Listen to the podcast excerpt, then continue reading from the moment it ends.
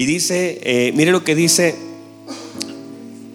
el versículo 3 en adelante, dice así. Juan 4, versículo 3 dice, salió de Judea y se fue otra vez a Galilea. Y le era necesario, y le era necesario pasar por Samaria. Vino pues a la ciudad de Samaria, llamada Sicar, junto a la heredad que Jacob dio a su hijo José. Ahí vamos a dejar la lectura. Tome asiento, por favor. Estoy seguro que usted se demoró más en encontrarlo que en leerlo.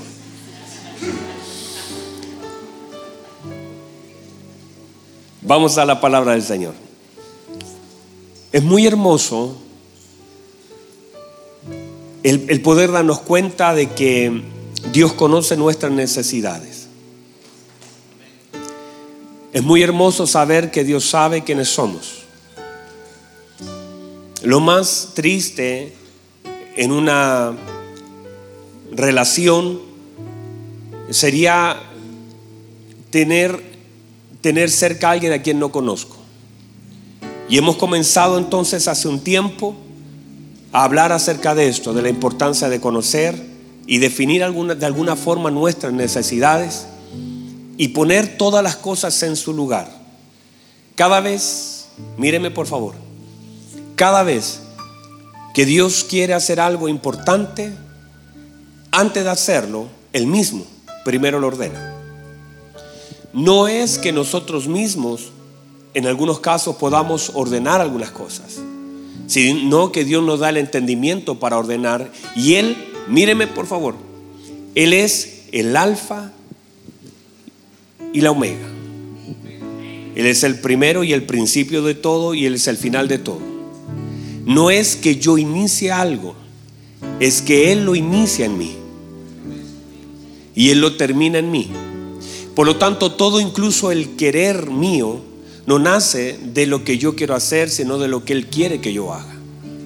O sea, no es el hombre iniciando algo, nunca nosotros tenemos el botón de inicio. Es Dios el que nos permite iniciar todas las cosas en Él. Al entender eso, es cuando, cuando Él quiere hacer algo, lo primero que Él hace es ordenarlo, porque no se deposita nada en algo desordenado. Todo lo que Dios hace, lo hace ordenadamente y progresivamente. ¿Estamos ahí?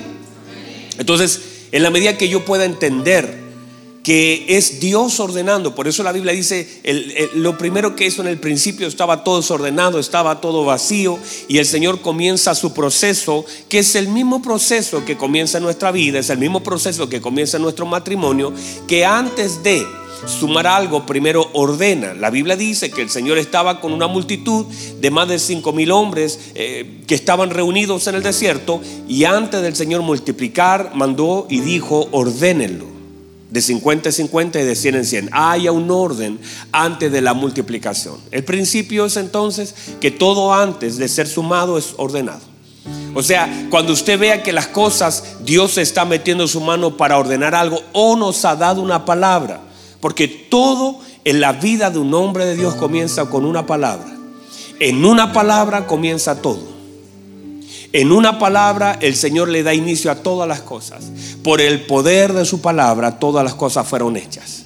Y todas las cosas antes de ser hechas fueron una palabra en la boca de Dios. Entonces, antes de que nosotros veamos el orden, hay una palabra. Muchas de las cosas, porque usted no tiene la capacidad de ver el desorden a causa de las tinieblas, por lo tanto la palabra trae luz para que luego de que la palabra en nuestra vida sea luz, nosotros tengamos la capacidad de ver lo que antes, por causa de las tinieblas, no podíamos ver. No sé si lo entendió porque fue complejo, pero y no lo voy a volver a repetir.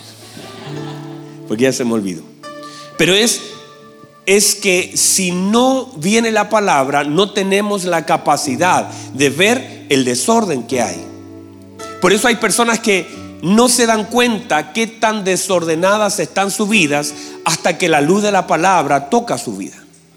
Una vez que la luz de la palabra toca nuestra vida, tenemos la posibilidad de ver aquellas cosas que sin la palabra no podíamos ver. Entonces la palabra es la luz necesaria para poder ver aquello que si la palabra no tenemos. Por eso usted va a ver personas que dicen que no se dan cuenta que necesitan o que su vida están yéndose completamente a un abismo en droga, en alcohol, en, en desórdenes sexuales, en desórdenes económicos. Por eso cada una de las palabras que el Señor trae son una luz en nuestra vida para que a través de lo que podamos ver, podamos orar, podamos cambiar, porque Dios todo lo inicia a través de su palabra. La Biblia dice que no es nuestra guerra espiritual la que hace retroceder las tinieblas, sino que es la luz. No está mal la guerra, pero la Biblia no dice que por una guerra espiritual las tinieblas retroceden. La Biblia dice que la luz hace retroceder las tinieblas. Que si la luz aparece, las tinieblas desaparecen. Entonces, y la luz es la palabra del Señor. Esa luz viene a traernos ahora entendimiento de las cosas que vivimos para que ahora mirando las cosas desde la posición donde Dios quiere que las vea, Dios ha hecho el inicio de algo y luego de eso ahora Dios puede sumar algo al ordenado porque Dios no suma el desorden. Dígame a eso. Por eso en este proceso, mientras Dios está ordenando nuestra vida, debemos esperar, porque todo antes de ser multiplicado es ordenado por Dios. Y en este proceso de multiplicación es una forma que lo vamos a seguir hablando progresivamente durante los servicios, en la medida de que el Señor vaya ordenando mi vida, es por causa de algo que Él quiere sumar a nuestra vida. Y, por supuesto, antes de sumar tendrá que sacar algunas cosas, limar otras, ordenar. Pero ese es el proceso del Señor. Y todos hacemos lo mismo. Todos hacemos eso. Usted ordena antes de, la señora antes de cocinar, comienza a ordenar las ollas, las verduras. Ah, todo tiene un orden. Todas las cosas deben ser limpiadas. Nadie va a ocupar una olla sucia para hacer algo nuevo. Y Dios entonces está trabajando eso. Ahora en ese entendimiento es que debemos entender y vamos a comenzar, eso tómelo como un preámbulo,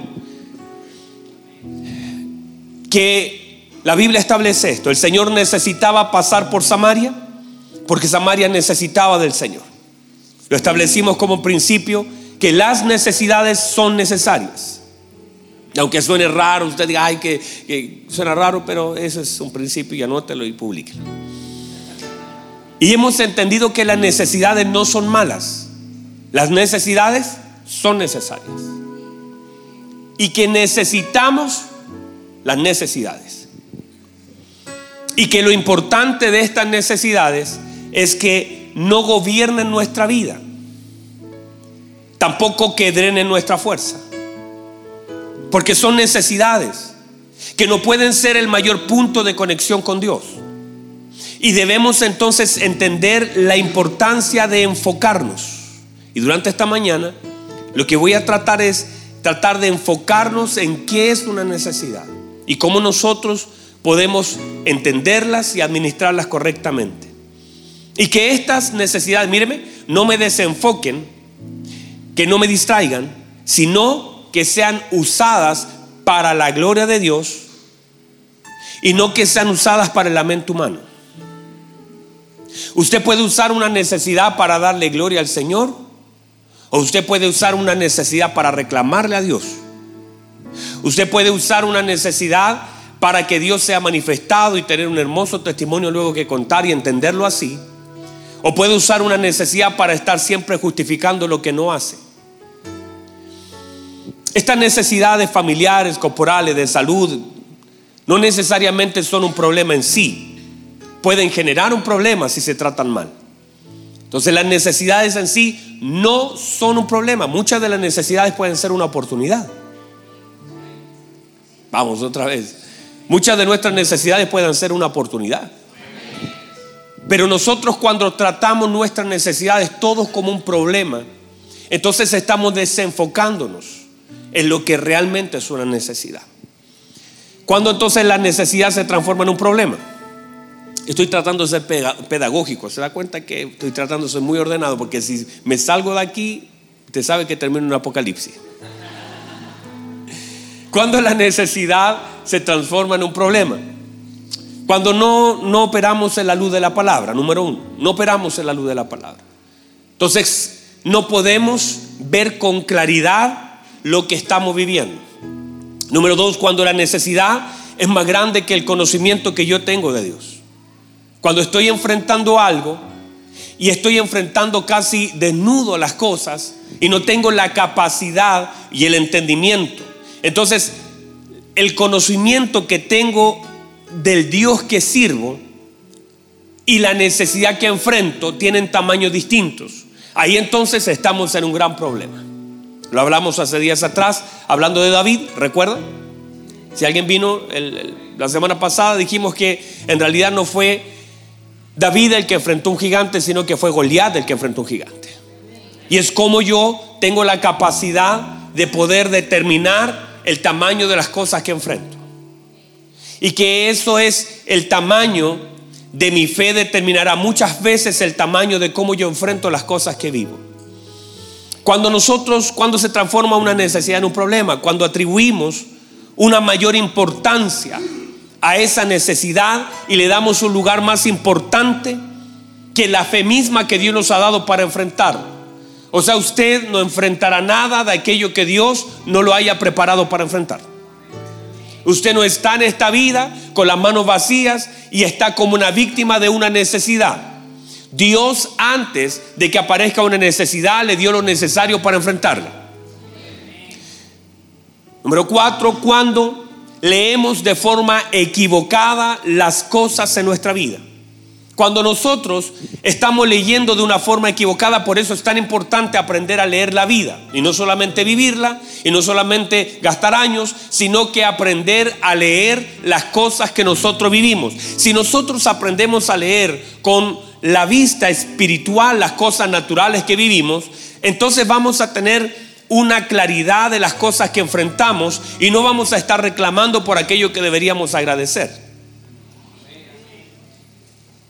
No sé si alguien me entendió todo lo que acabo de decir, pero es, como cuando comenzamos, imagínense Marta y María reclamando por algo que el Señor quería hacer. Estamos llorando por cosas que deberíamos estar gozándonos. Pero como estamos leyendo mal el ambiente, estamos no estamos entendiendo las palabras porque en algún momento, a causa del dolor, a causa de la desesperación, a causa de no saber oír, a veces no, no tenemos una escucha activa, no ponemos atención a la palabra de Dios, no tenemos entendimiento de la palabra de Dios. Solamente son palabras que entran por nuestros oídos, le decimos amén, la leemos, la anotamos, la publicamos, pero no tenemos entendimiento. Si usted ve a Marta y María, la palabra ya había sido soltada. Y la palabra debe gobernar mis reacciones. Marta y María le mandan a decir al Señor que su hermano está enfermo. El Señor inmediatamente suelta delante de ellos la palabra, le dice esta enfermedad no es para muerte. Inmediatamente ya define la enfermedad y posiciona el problema en su lugar. Pero todo eso parece que no sirvió. Si ella le ponen atención a las palabras, si ella reciben el mensaje, no filtrados por el dolor de lo que están viviendo, sino con la esencia de aquel que lo dijo. No estarían reclamando por lo que están viviendo, ni criticando al Señor, ni lamentándose, sino que esperando con fe de acuerdo a la palabra que se les ha entregado. Pero cuando nosotros estamos siendo gobernados por el dolor y todo eso, todo Marte, María son hermosas mujeres del Señor. Digan amén a eso. Son hermosas mujeres del Señor a las cuales el Señor le dedicó tiempo, a las cuales el Señor visitó constantemente, de las cuales ellas ya tenían cierto conocimiento. El problema es que a veces el dolor, las cosas que enfrentamos, la vida que nos tocó, a veces incluso nuestra desesperación, nuestra falta de entendimiento de la palabra que el Señor ha soltado nos hace leer mal una situación. Si solamente esto podemos tratar esta mañana, hermano, usted va a salir de acá, porque no quiero, y por favor entienda el corazón de lo que estoy tratando de decir y lo que el Espíritu está tratando de impartir. No es que solamente lloremos ahora y, seguramente al final vamos a llorar porque siempre terminamos llorando. Pero es lo más importante, es que podamos entender la palabra y que podamos comprender lo que Dios está queriendo decirnos de ella.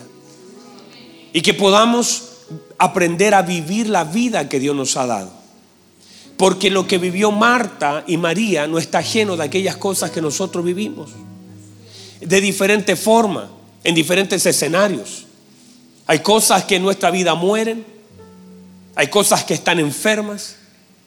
Hay cosas que están detrás de una piedra. Lázaro, hay cosas que están detrás de una piedra. Lázaro representa algo en nosotros. No es solamente un hermano. Puede ser un matrimonio que está detrás de una piedra. Puede ser una crisis. Cualquier cosa puede ser representada por ese hombre. Y es allí donde nosotros debemos entender la importancia de aprender a vivir la vida de acuerdo al entendimiento que Dios nos ha dado. Y que si logramos entender que el Señor ya soltó una palabra para cada escenario de lo que nosotros enfrentamos, usted está aquí oyendo una palabra que Dios sabe que mañana ha de necesitar. Y tal vez ya hoy la necesita. Porque Dios habla a tiempo. Y Dios habla incluso fuera de tiempo. O sea, la palabra del Señor puede ser anticipada para que podamos enfrentar y tal vez en medio del tiempo de lo que vivimos en la palabra que Dios nos está enviando. Y por eso usted debe estar atento y no solamente eh, decirle amén a algo, sino entender a lo que le dice amén. Amén. Porque si no, vamos a estar reclamando por algo que el Señor ya nos dio entendimiento para vivirlo. El Señor establece, le dice a ellas, esta enfermedad no es para muerte, esta enfermedad es para la gloria de Dios. Con eso define esa necesidad. Cuando llega allá se encuentra como que la palabra en sí que fue soltada no encontró un corazón y un entendimiento porque estaba sucediendo todo lo contrario a lo que debiese gestar la palabra. Faltó fe, faltó confianza, faltó entendimiento y todo eso provocó que ellas lloraran, reclamaran, criticaran al Señor. Dios se conoce la historia. Y todo lo que el Señor le seguía soltando y el Señor intencionalmente comienza a seguir explicándole la situación, pero Marta estaba tan turbada. El Señor se lo dijo. Marta, estás turbada y estás afanada. Y cuando esas turbaciones y ese afán gobiernan la vida de alguien, es incapaz de leer ni oír. No somos capaces de definir las cosas que enfrentamos. Y cuando nosotros soltamos una palabra y nosotros comenzamos a hablar lo que vivimos, y las reacciones de las cosas que vivimos determinan cuán turbado a veces nosotros estamos. Nuestras reacciones a lo que estamos viviendo determinan si la palabra encontró cabida o si estoy siendo gobernado por el afán y la ansiedad. Marta, tu hermano resucitará. Ah, no, si yo sé, no podía Marta entender que el Señor le estaba hablando en el presente. No podía entender que el Señor le dijo, Marta, yo soy la resurrección y la vida. Yo soy el día postrero. Ella dijo en el día postrero, yo soy el día postrero. Marta cree para que vea la gloria de Dios y Marta estaba todo allí. Marta incluso se oponía. En un momento corre la piedra y Marta dijo, no, ya, ya, ya ya. Marta no estaba en la misma sintonía del Señor porque Marta estaba hablando del dolor y cuando tú hablas desde el dolor, y mucha gente gobierna su palabra por el dolor y no por la fe. Y cuando gobernamos nuestra vida por el dolor de lo que estamos pasando, porque es lógico, mírenme, yo no le estoy restando importancia al dolor, porque todo lo hemos de vivir. Hay personas aquí que están pasando un gran dolor. Alejandrito está pasando un tiempo de duelo. Hay personas que están viviendo tiempos de difíciles, de crisis. Yo no le voy a restar a eso importancia, porque el Señor dice que se compadece de nuestras debilidades. Pero que el Señor se compadezca de nuestras debilidades no quiere decir que nos dé la libertad de hablar a través del dolor. Porque Dios no va a responder al dolor de la vida, sino a la fe. Dios no va a responder a la necesidad solo que yo tenga, sino a la fe que tengo en esa necesidad. No sé si alguien pueda recibir eso. Entonces, cuando yo leo de una forma equivocada las cosas que enfrento, yo voy a estar en ese proceso gobernado por aquellas cosas que enfrento y no por la fe que necesito para poder enfrentar esa necesidad. Me he convertido en una persona que habla cosas así media volteada, hermano. Otra cosa importante de cuando estas necesidades se transforman en un problema es que en sí, míreme, los problemas no tienen un tamaño, yo le atribuyo un tamaño. Los, problemas no tienen qué? Porque lo que para usted es grande puede ser para mí pequeño. Y para lo que usted es pequeño, para mí podría ser grande, porque cada uno le atribuye un tamaño distinto a las cosas que enfrenta. Dígame a eso. Algunos están así como mirándome, ¿para dónde va este pastor? Si yo puedo entender que lo que enfrento, los problemas y las necesidades no tienen un tamaño, yo le atribuyo un lugar, yo le atribuyo un tamaño, y a veces hablo mucho de cosas pequeñas y hablo poco de cosas grandes. Y a veces le atribuimos a nuestra boca mucho de aquellas cosas que son tan pequeñas. Y le damos importancia en nuestra vida a tal punto que algunos problemas llegan a gobernar nuestras emociones.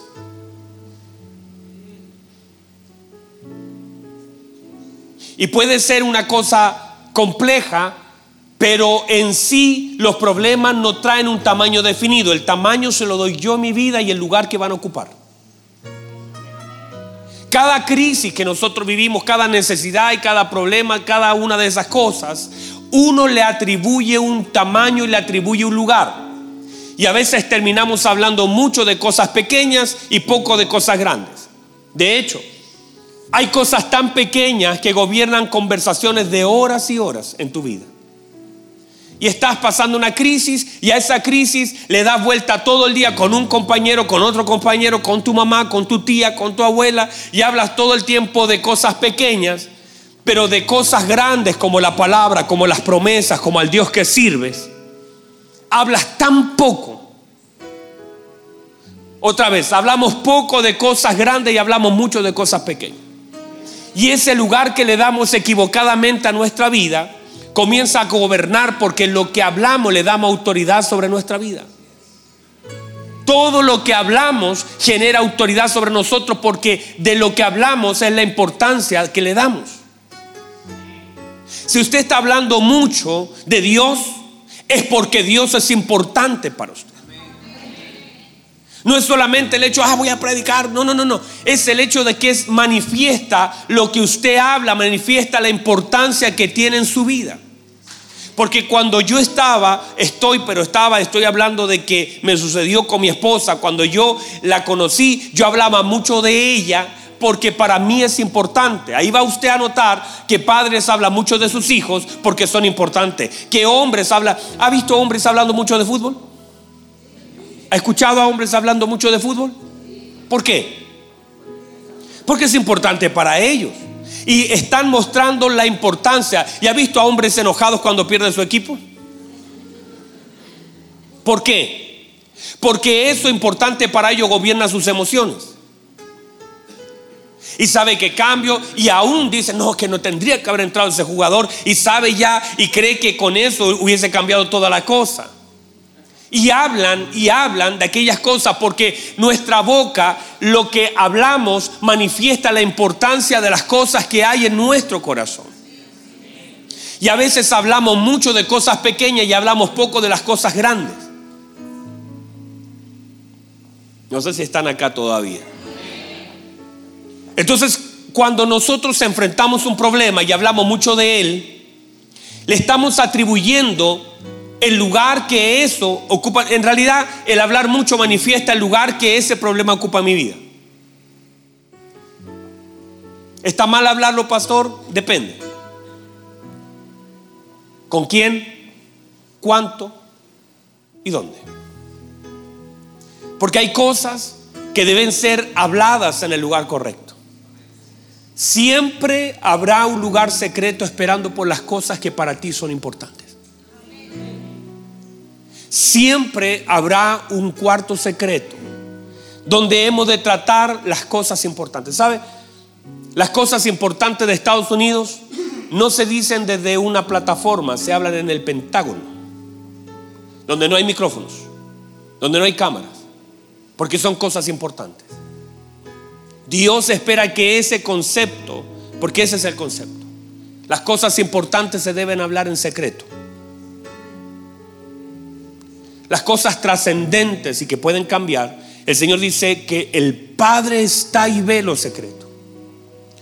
Si yo hablo muchas cosas públicamente y hablo pocas cosas en lo secreto, eso es un error. Está como muy fome la cosa, parece, ¿no? Siento que, yo digo, estoy como muy pausado. Me puedo sacar la chaqueta. Me puedo bajar la escalera. Usted sabe que me pongo peligroso cuando bajo. Pero estoy tratando de ser pedagógico de alguna forma para, para que podamos entender el concepto, porque podría gritarle, de verdad que le podría gritar harto, soy bueno para gritar, pero es como, ¿por qué tratamos temas importantes en los oídos equivocados? Porque a veces le damos importancia y creemos que darle importancia es hablarlo muchas veces con muchas personas.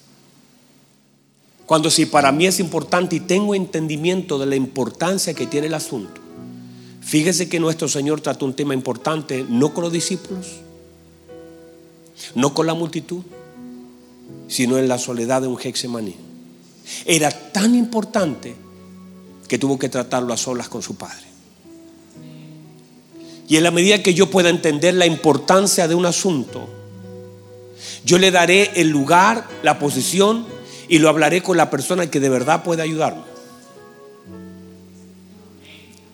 Y cuando yo entiendo eso, es como Ana. Ana, la Biblia dice que trató un asunto importante, no lo trató con Penina, lo dejó de tratar con el Cana, lo trató con el Señor y cuando terminó de tratarlo, la Biblia dice, mire qué hermoso.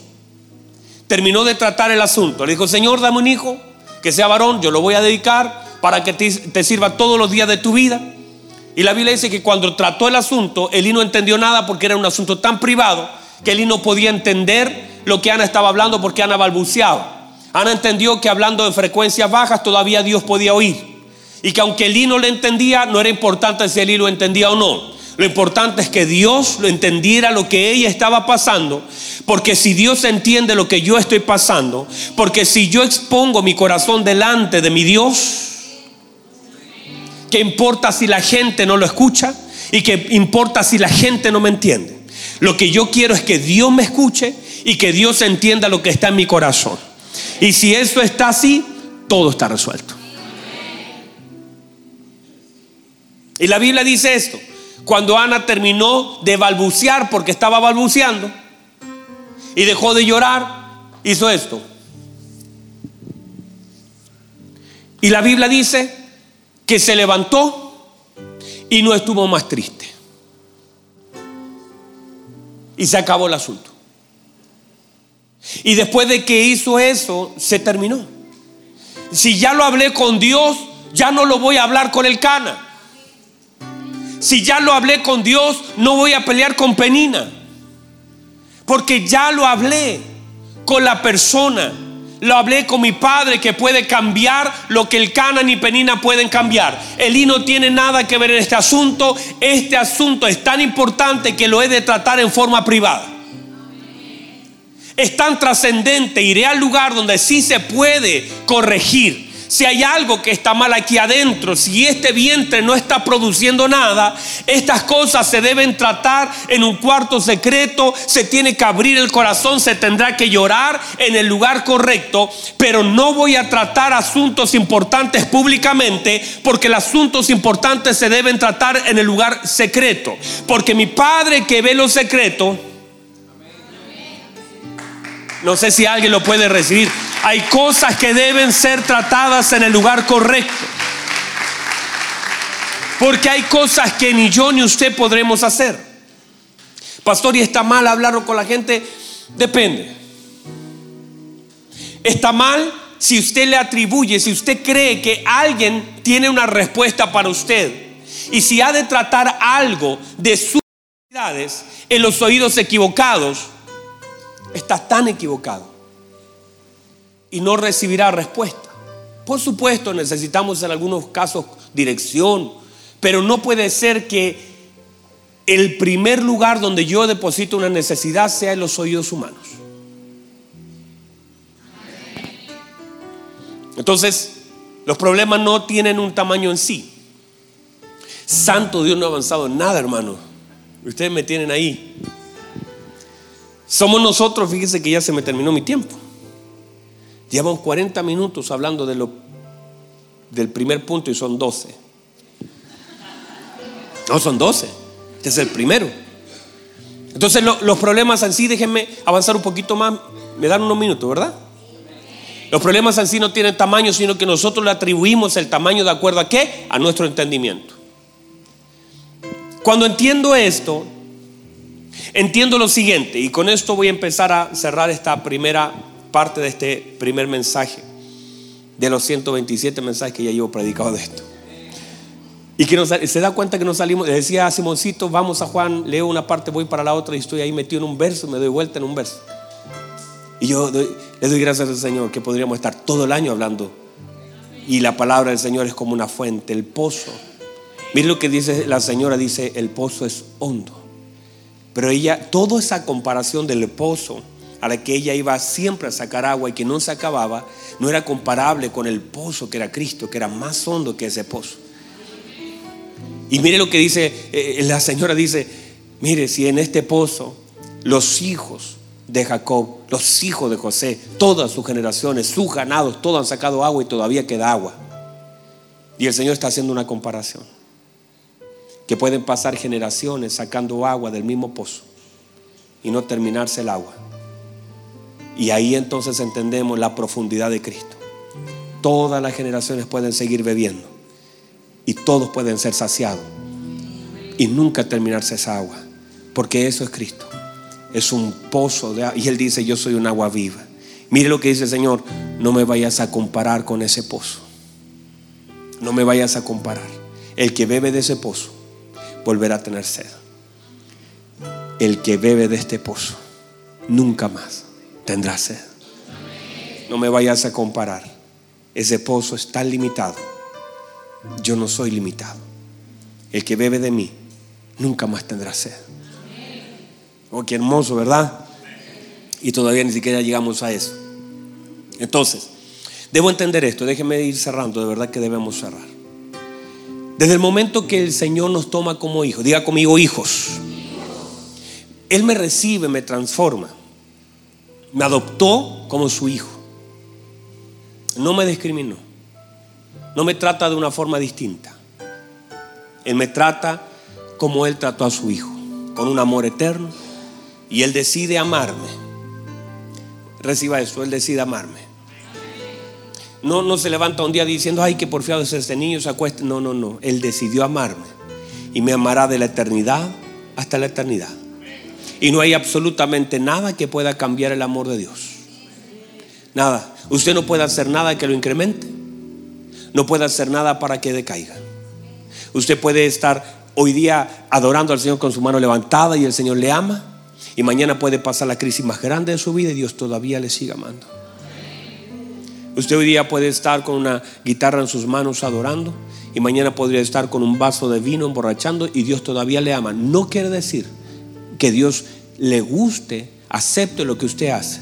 Hay cosas que se rompen en eso, pero el amor de Dios no ha de cambiar. así como mi hijo.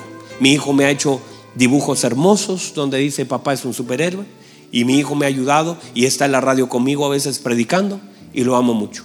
Pero a veces se ha equivocado y lo sigo amando. Porque el amor, y yo siendo malo. O sea, no cambia. El amor de Dios es permanente. No hay absolutamente nada que lo pueda mutar. Porque Él decidió amarnos. Y Él se levanta, no, ni, ni se levanta. No duerme. Él está a su amor constante.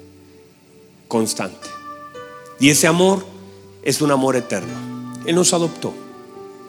Y Él no solamente ahora quiere tocarme con su presencia y que yo obedezca su palabra, sino también quiere operar en esta hermosa paternidad para que de ese absoluto conocimiento, de aquellas cosas que Él sabe que yo necesito, el Señor Jesucristo lo enseña así.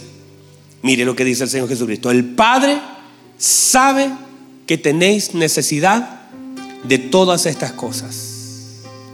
Mire por favor. El Padre sabe que tenéis necesidad de todas estas cosas. Esa palabra debería ser la garantía de mi vida. Al ser hijo, la palabra de Dios pasa a ser la garantía de los hijos. El Padre sabe de qué tenéis necesidad. Y cuando yo pasé a ser hijo, entonces no solamente recibió mi cuerpo, no solamente recibió mi alma, no solamente mi espíritu, no solamente ahora soy hijo, sino que todas las necesidades que traigo también pasan a ser parte y a someterse bajo la autoridad y la paternidad de Dios. Entonces el problema en sí no es la necesidad. El problema es el entendimiento que tengo en medio de las necesidades. El problema es atribuir la autoridad y tamaño esas necesidades en mi vida y terminar siendo gobernado por necesidades que deberían ser gobernadas por la fe. Reciba eso y diga amén. Déjeme dejarlo ahí porque de verdad que esto ya me meto aquí más profundito. Y ustedes solo son el primer servicio de la mañana. Mire por favor. Claro, aquí empiezo a hablar de cómo se originan estas necesidades. ¿Alguien quiere que le diga cómo se origina la ¿O seguimos nomás avanzamos? No importa los de afuera, ¿verdad? Que esperen, que esperen, ¿no? Dije, voy a avanzar entonces unos minutitos más. Pero dígame, cosa que uno diga, no, es verdad que tienen hambre, estos hermanos tienen sed del Señor. Porque la Biblia dice que los que tienen hambre serán saciados. Entonces, una cosa muy importante es entender cómo se originan estas necesidades y que no sean caprichos. Porque pueden ser deseos, caprichos y no necesariamente necesidades. Porque míreme, las necesidades irán, algunas nos acompañarán toda la vida y otras, de acuerdo a las etapas de nuestra vida, se van manifestando. Por ejemplo, toda la vida necesitaremos comer, ¿verdad? Vamos, otra vez. Toda la vida necesitaremos comer, ¿verdad? Yo de hecho ahora necesito comer. Toda la vida necesitaremos comer, ¿verdad? Esa necesidad gobernará nuestra vida siempre. El tema es este. Es que yo manifiesto mi necesidad de forma distinta de acuerdo a la madurez. Por ejemplo, voy a bajarme, así que me voy a poner peligroso. Por ejemplo, cuando mi hijo era pequeño, y acá hay niños bebés, ¿cierto? Hay bebecitos ellos manifiestan la necesidad de comer como? Llorando. Y lloran y gritan. Y si usted no le da de comer, usted no le puede explicar a un bebé, ¿verdad, mi hijo? Mira, ahí hay uno. porque esto es una predicación 4D. Hay, entonces, una, un niño, si se pone a llorar y usted sabe que quiere comer, usted no le puede explicar nada, solo calmará su llanto a través del calmar una necesidad. Por la etapa en la que vive, su necesidad gobierna todo. ¿Ve? Y ahora va a comenzar a salir el olor porque esto es 4D.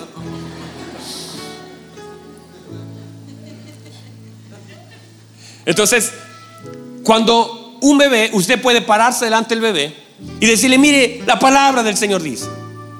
Mire, usted debe, y el bebé no le va a entender nada ni le va a importar nada, solo va a seguir llorando hasta que usted sea capaz de suplir esa necesidad. Y usted, bajo la paternidad y el entendimiento que tiene, lo debe hacer, porque no hay forma de que ese bebé se controle y se regule, porque está gobernado por una necesidad que en su momento y en su tiempo no tiene la capacidad de entender, de aceptar, no tiene la madurez para poder calmarse, no tiene el entendimiento y esa necesidad va a ser la que va a gobernar nuestra vida. De hecho, nosotros tendremos que seguir comiendo a lo largo de toda la vida, pero ya lo expresamos de una forma distinta, de acuerdo al conocimiento, de acuerdo a la madurez. Y hoy tenemos hambre, pero no nos ponemos a llorar para comer, hacemos algo para conseguir la comida.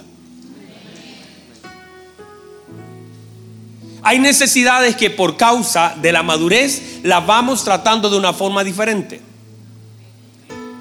Le voy a decir algo. Adán necesitaba una esposa,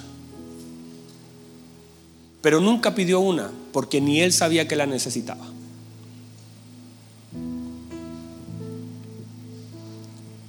O sea, Dios le otorga a él una esposa que él no pidió porque él nunca supo que la necesitaba. Porque y ojo, les voy a avisar ya que este martes hay seminario matrimonial. Dios ha puesto una palabra para los matrimonios y la tengo aquí guardada. Y la voy a entregar el día martes. Seminario de matrimonios, aprovecho de pasarle la visita, invite a alguien. Va a ser hermosísimo. Dios le da una esposa a Adán que él no pide, pero que él necesita. Dios le trae una esposa a Adán en la medida de lo que él necesita, sin que él la pida. No es que Adán oró para tener una esposa, es que Dios le dio una esposa sin que él orara para tenerla.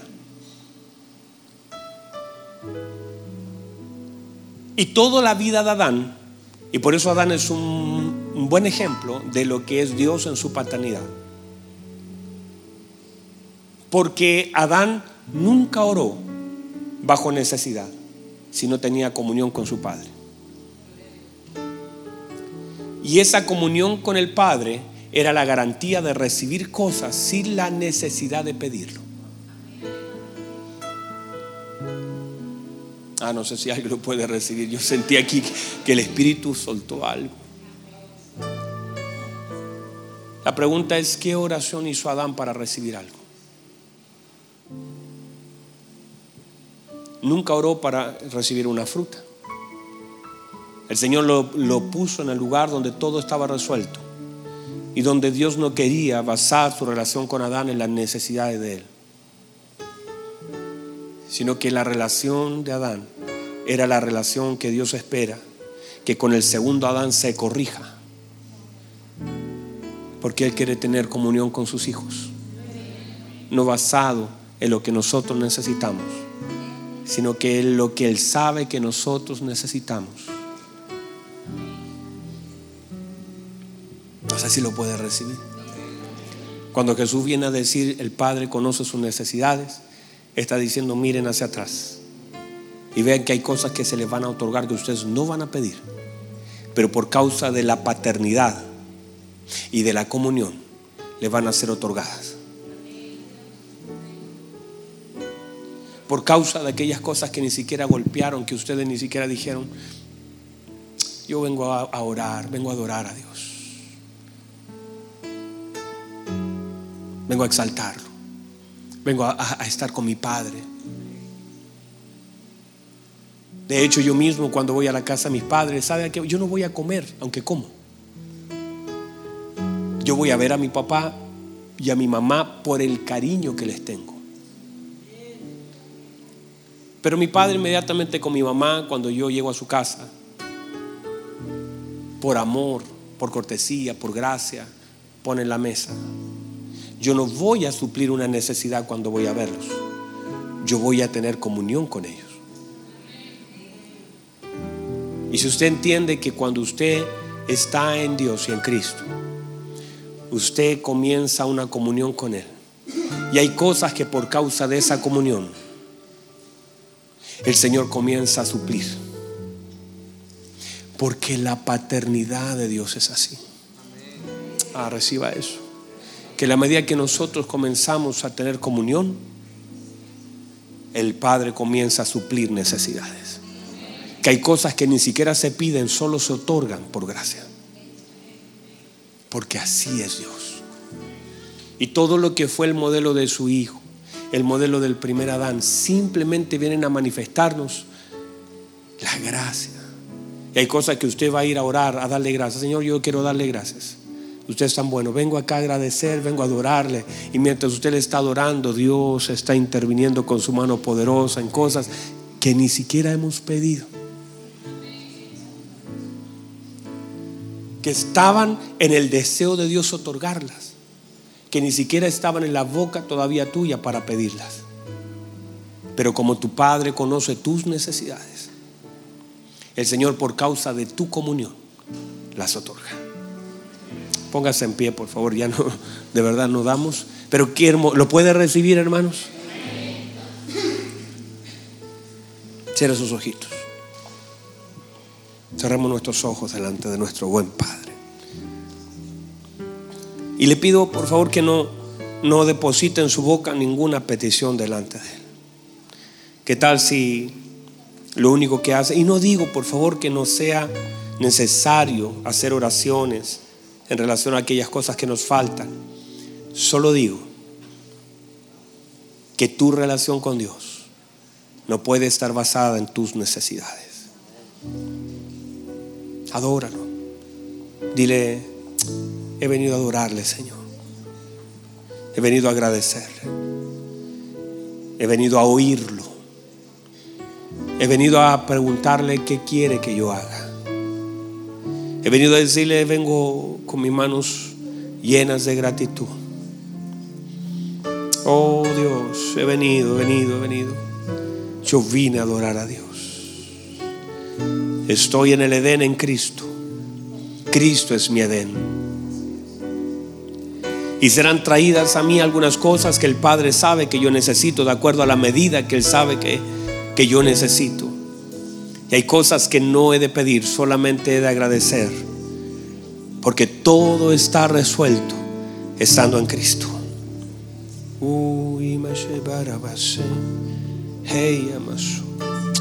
Hermoso, hermoso Jesús. Vamos, levante sus manos, levante, levante, levante, levante, levante. Vamos, vamos, un minuto, un minuto. Dígale, Señor, gracias. Gracias, usted sabe quién soy yo. Usted sabe lo que yo necesito. Pero no voy a no voy a conectarme a través de esa necesidad, sino que vengo a adorarle, a exaltarle, a agradecerle, a bendecir su bendito nombre. Levante sus manos, por favor, levante sus manos, honra al Señor. Honrelo. Toda la gloria. Levante sus manos, Padre, en el nombre poderoso de Jesús. Señor, solamente hay gratitud en nuestro corazón. Y usted lo dijo, yo lo dije ahora recién. El Padre conoce nuestras necesidades. Y esa es la más grande garantía de un hijo. La más grande garantía que tenemos en medio de nuestros procesos es que usted conoce nuestras necesidades. Y qué hermoso saber que usted sabe lo que yo necesito. Incluso yo puedo no saberlo, pero usted ya lo sabe. Y Padre, quiero darle gracias por la palabra que ha sido predicada, que ha sido exhortada. Y queremos honrar su bendito nombre, exaltarlo, glorificarlo, levantarlo en alto y agradecer la oportunidad de recibir su palabra. Padre, espero que esta palabra, con toda mi fe, pueda producir una transformación en la vida y la conducta de mis hermanos, en la forma como enfrentamos las cosas que vivimos y como oramos delante de usted. Señor, permítame, Señor, Padre, predicar con luz, entendimiento, para que la palabra quede grabada en nuestro corazón, impregnada en nuestro espíritu, para que podamos hoy, Señor, cada día parecernos mucho más a nuestro Señor Jesucristo y ser perfeccionados como cuerpo en el modelo perfecto que es nuestro Señor. Queremos agradecer, Dios, este hermoso tiempo y creo, Señor, que quizás hoy no le hemos levantado ninguna petición delante de usted, pero creemos, Señor, que cosas hermosas serán traídas a nosotros. Su palabra dice, levántate, resplandece porque ha venido tu luz. Y cuando uno sigue leyendo, la palabra dice, serán traídas, serán traídas, serán traídas tus hijas, serán traídos tus hijos, serán traídos riquezas, serán traídos porque cuando me levanto en luz, hay cosas que serán traídas sobre mi vida. Hay cosas, Señor, que usted traerá y atraerá a mí, Dios, por causa de la luz que habita sobre mi vida. Se vuelve irrelevante las tinieblas, se vuelve irrelevante la oscuridad, que gobierne las naciones, que gobierne la tierra. Cuando usted nos ha dicho que debemos levantarnos y resplandecer, Padre, y creemos que muchas cosas y muchas personas serán traídas a nuestra vida por causa de su palabra y por causa de la luz que usted nos está dando. Gracias, amado Señor, que esta palabra traiga fortaleza a la iglesia y se desarrolle una fe sólida en usted. Así oramos, Señor, así creemos, así confiamos, así pedimos y así lo hacemos confiadamente en el nombre de nuestro Señor Jesucristo. Amén, amén. Vamos a darle un aplauso fuerte de exaltación aquel que lo sabe todo aquel que conoce mi acostar y mi levantar, mi ayer y mi mañana. Gracias Señor. Gracias Señor. Gracias, gracias, gracias Dios.